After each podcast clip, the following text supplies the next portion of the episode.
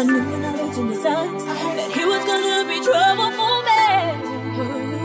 I never wanted to lie. I knew when my baby would cry. If he knew what we would do